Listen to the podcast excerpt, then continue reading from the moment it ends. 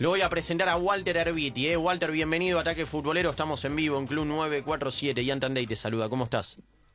¿Cómo estás? Buenas noches. Buenas noches. Bueno, primero que nada agradecerte por aguantarnos un ratito más. Eh, estaba pactada para un rato antes, pero se suspendió. Va, se demoró el partido en Tucumán. El corte de luz, sí. El corte de luz. ¿Lo pudiste ver? Sí, sí, sí, sí, miro todos los partidos. Mm. Eh, ¿qué, te, ¿Qué te pareció este, este arranque de Superliga, esta primera fecha? En general. Bien, eh, bueno, eh, el fútbol argentino se caracteriza por, por ser muy parejo. Eh, realmente eh, es muy difícil ver que un equipo lo supere a otro ampliamente.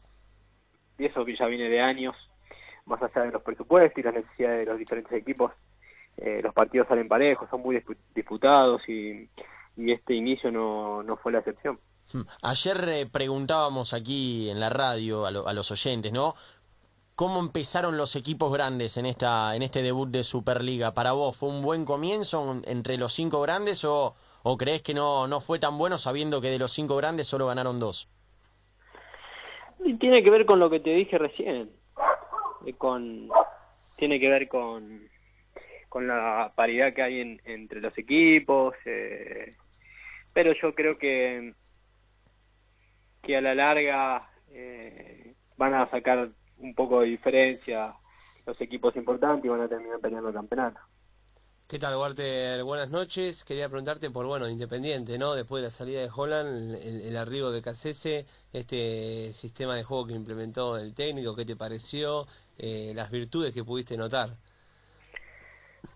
Sí, me parece que lo vi los dos partidos, me parece que, que el entrenador mantiene su estilo, eh, mantiene su idea eh, y que claramente empezó por por por, por intentar cuidar su arco para poder darle libertad a los jugadores que no jueguen presionados, mantener el cero eh, poner su arco propio. Yo creo que es uno de los mejores entrenadores que hay hoy en el fútbol argentino y seguramente le va a dar eh, cosas muy buenas a Independiente. Walter, eh, preguntarte de Boca y de Daniele De Rossi, que firmó justamente en el día de hoy, se viene hablando sobre él. ¿Cómo crees que se va a adaptar al fútbol argentino, teniendo en cuenta que el, idioma, es otro, el, el fútbol de acá, los jugadores tal vez se juega de otra forma que en Italia? ¿Va a poder hacerlo rápidamente para vos? Sí, mira, eh, todo todo jugador que llega a un club eh, necesita un tiempo de adaptación. Lo que tiene de, de bueno en este caso es que el jugador es de primer nivel y que el club también es de primer nivel. Claro. Eso va a lograr que, que el tiempo de, de adaptación se resuma al máximo. Eh, Boca le va a dar todas las comodidades para que él pueda sentirse bien. Tiene un gran plantel, tiene un gran entrenador. Eh, y él, aparte, no es un jugador cualquiera, es un jugador de, de elite, de, de primer nivel, que, que sabe a lo que se enfrenta, que tiene calidad como para asumirla y que seguramente va a hacer eh, las cosas de la mejor manera posible en un corto plazo. En esta primera fecha de Superliga hubo bastantes errores arbitrales, eh, creo que en la mayoría de los partidos. Vos, Walter, que los pudiste ver. Y también uniéndote a esta pregunta, encuesta que hacemos todas las noches aquí en Ataque Futbolero, que esta noche justamente preguntamos cuáles son las causas del mal arbitraje en el fútbol argentino. ¿Vos qué crees? No, a ver, yo nunca fui de hablar de los árbitros, eh, pero sí voy a voy a, a- a disentir que para mí los árbitros argentinos no son malos. Los árbitros, los árbitros argentinos, los árbitros no se equivocan como se equivocan todos los árbitros a nivel mundial.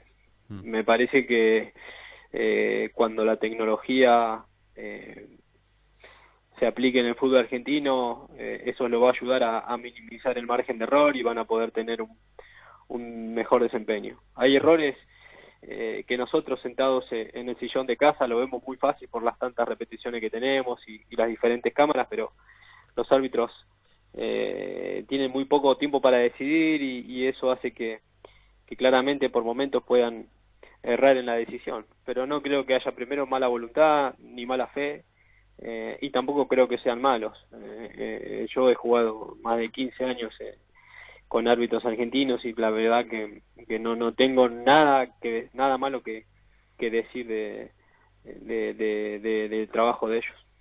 Saliendo de lo que son los arbitrajes en Argentina, llevándolo para un plano más continental, ¿por qué crees que le está costando al arbitraje en general adaptarse al VAR y a las maneras de, usarlo? Porque eh, es cierto que se, se, han cobrado cosas muy bien, como eh, penales que capaz que nadie se había dado cuenta, pero también se han salteado algunas otras que, que no se entiende mucho. ¿Qué crees que, que cuál es el problema en, este sentido?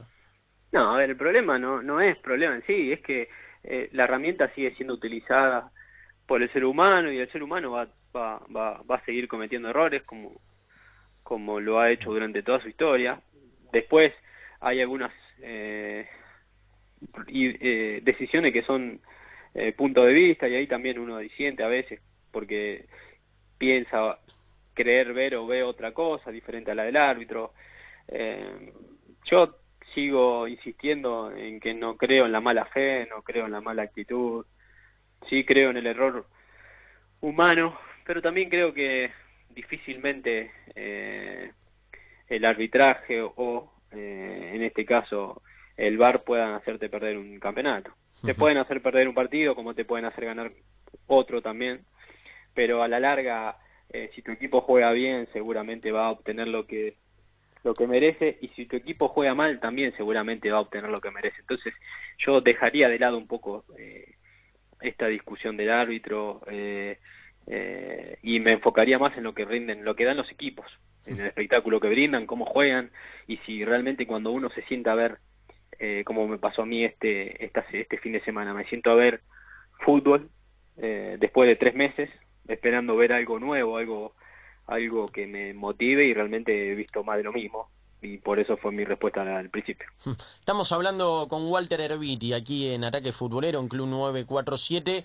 ¿El VAR crees que le vendría bien al fútbol argentino o con tanta histeria que, que se vive en el día a día sería para peor? No, a mí me, me, me parece que es una gran herramienta y ojalá que la puedan eh, imponer o la puedan poner eh, en funcionamiento pronto. Eh, sobre todo por, por, cosas que son muy marcadas como las pelotas que ingresan al arco o las faltas si son fuera dentro del área. Hay muchas eh, faltas eh, que se cometen que, mucha, que el árbitro no las ve ni los jueces ni los jueces de línea la pueden observar y, y con el VAR se terminan las malas intenciones, se terminan la, la, la, la mal llamada viveza eh, y me parece que se juega, se hace un juego un poco más eh, leal de parte de los futbolistas también. Hmm. Lo último que te quiero preguntar en relación al arbitraje es sobre la jugada del penal de San Lorenzo, de Andrés Merlos, que decidió cobrar penal. ¿Para vos fue penal? E, él hoy ha hablado, de hecho habló aquí en primer tiempo, en, en Club 947, y dijo que la volvería a cobrar, eh, hasta viéndolo con bar y varias repeticiones. ¿Para vos fue penal o, o ahí sí se equivocó el árbitro? Yo eh, estaba en casa viendo, eh, viéndolo hmm. eh, y, y de, de, la primera en la, en la, imagen de lejos que muestran porque es un, una jugada de un centro, un, me pareció que se caía como que lo agarraban del pie. Eh, después cuando veo la repetición me parece que no que no era penal. Pero la primera intención tampoco lo estaba estaba viendo justo esa jugada, no la estaba viendo tan atento, la miré en medio de reojo y dije penal. Eh, y ahí es donde yo me pongo en, en lugar de, del árbitro que por ahí él en un segundo tiene que tomar una decisión. Después, cuando uno la ve mucho más tranquila y lo trata de repeticiones, se da cuenta que no, no, no, hay una falta tan existente como la, la que creía haber visto. Saliendo un poco, bueno, de todo este tema de polémica de arbitraje, preguntarte por tu futuro, Walter. Eh, sabemos que te estás preparando, si ya no estás listo, eh, ahora nos contarás, eh, para, para ser entrenador. ¿Con quién te, te identificás hoy en día en el fútbol argentino? ¿Cuál es tu, tu manera de, de hacer jugar a un equipo de fútbol? No, bueno, si yo hace más de 10 años que tomé la decisión de ser entrenador, ya cuando jugaba veía que había muchas cosas que me, me motivaban a, a, ser entrenador y que había otras que no me gustaban que me motivaban aún más. Eh, a partir de ahí es que me puse a estudiar, me preparé, tuve diferentes eh, charlas, cursos para, para poder obtener la mayor cantidad de herramientas y poder lograr que el equipo juegue como a mí me gusta, que era como a mí me hubiese gustado jugar. Uno a veces como jugador no decide lo que lo que lo cómo juega sino trata de hacer caso porque es parte de un funcionamiento. Yo intentaré lo básico que un compañero se la pase a otro que logremos atacar en equipo que no dependamos de individualidades y sí de un funcionamiento que potencie individualidades equipo corto, que, que vaya a presionar eh, eh, cuando pierde la pelota. Hay cosas que son muy básicas, que son cuestión de actitud, que son las más fáciles, que el equipo corra, que corra ordenadamente. Y hay otras, bueno, que ya depende más de la técnica y la capacidad individual de cada jugador, que son las que llevan un poco tiempo más, un poco más de tiempo de trabajo. El que, el que fue 10, el que fue enganche en su etapa de jugador, ¿no? Eh, tiene una visión más, más lírica del juego, como que pretende que su equipo tenga más una asociación colectiva, dinamismo, pases en profundidad. Mira, yo he jugado en un montón de posiciones. Eh, quizás eso me da la posibilidad de conocerlas eh, un poco más. Eh, he jugado de lateral, de central, he jugado en el medio, más adelante, más atrás, he jugado en la, en la parte ofensiva del equipo. A mí lo que me da eh, el gusto por, por, por esta manera de jugar es por lo que experimenté en mi etapa en México, por lo que experimenté en mi etapa con Almeida en Banfield, con Holland Independiente, creo que fueron etapas donde disfrutaba de jugar el fútbol, disfrutaba de ser parte de un circuito eh, de juego y a partir de ahí fue que, que, que, lo empecé a estudiar como para poder desarrollarlo de la mejor manera posible. No es tampoco a veces hoy en día se habla mucho del estudio, la evolución del juego y, y a veces se usan palabras que son difíciles eh, y que parecen más flores y floreros que otra cosa. El fútbol, a mi entender, es, es hay que llevarlo lo más simple posible, lo que dije en principio, que un compañero se la pase a otro, que ataquemos en equipo, que vayamos avanzando en el campo para, para no quedar desacoplados, para no perder el famoso equilibrio que, que, todo equipo busca y a partir de ahí que los jugadores se diviertan. Yo veo que que los jugadores hoy tienen cara de sufrimiento, que juegan presionado, que, no arriesgan para no equivocarse, que, tienen miedo de, de, de, algún, de algunas ciertas eh, decisiones dentro del juego y, y eso yo quiero totalmente obviarlo, quiero que el futbolista disfrute de jugar al fútbol, que la pase bien y de esa manera yo también creo que, que se empieza a respetar un poco más al público, ¿no? De ir en busca de algo más que un simple resultado, de ir en busca de un funcionamiento, de un juego, que, que al hincha le, le den ganas de, de, de, ver a su equipo. Walter, ¿crees que los que son los jugadores los que se revelan un poco tal vez de ese miedo que hablas vos o, o condicionamiento que tienen dentro de la cancha, los que se revelan son los que más chances tienen de pasar a Europa, tal vez eh, con algún eh, destello de más, como el Monito Vargas o algún otro jugador así? Sí, no, a ver, el que pasa, el que tiene la posibilidad de, de, de ir a Europa seguramente por la capacidad individual que tiene y porque ha logrado que el equipo lo identifique, si no, a mí me hubiese encantado revelarme un montón de veces y, y no, me, no me dio para jugar en Europa. Eh, yo a mí, eh, lo que yo veo del fútbol argentino es que, que hay jugadores muy jóvenes, muy jóvenes que recién dan sus primeros pasos, hay jugadores eh, de una edad de grave avanzada ya que, que están eh, retirándose. Y los jugadores de edad promedio de, de, mejor rendimiento no están en Argentina, emigran rápidamente en busca de, de una liga más competitiva en lo económico. Eh, y en el medio queda un gran vacío, un gran vacío de, de jugadores eh, que, que, que, realmente no, no han podido crecer, no han podido dar el salto de calidad y se quedan jugando en, en nuestro país. Yo creo que eso, sumado a, a toda la histeria que, que tiene nuestro fútbol, es lo que hace que, que, que la calidad del juego no sea la que nosotros deseamos ver eh, cada fin de semana.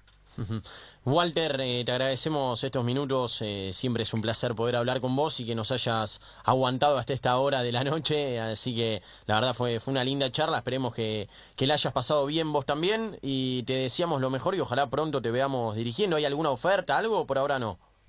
No, por ahora lo que tengo es paciencia. paciencia y, y, esperar eh, una situación acorde a lo que yo le pueda dar, ¿no? Claramente, a veces eh, uno toma decisiones por apurado y, y, y, rápidamente se da cuenta que no era la decisión correcta. Yo claro. mm. espero que eso no, no me suceda, tengo la posibilidad de, de, de, de, ser entrenador porque me gusta el fútbol, porque me gusta eh, el juego y, y, realmente eso me da la posibilidad de poder esperar la, la, la oferta justa. ¿Es mejor arrancar de abajo o si te pasa la gran escalón y que te llamas la selección argentina, agarrás también? No, bueno, hay situaciones, hay situaciones que uno no puede decir que no, claramente, pero yo creo que uno tiene que tener eh, la capacidad de darse cuenta para qué está preparado y para qué no.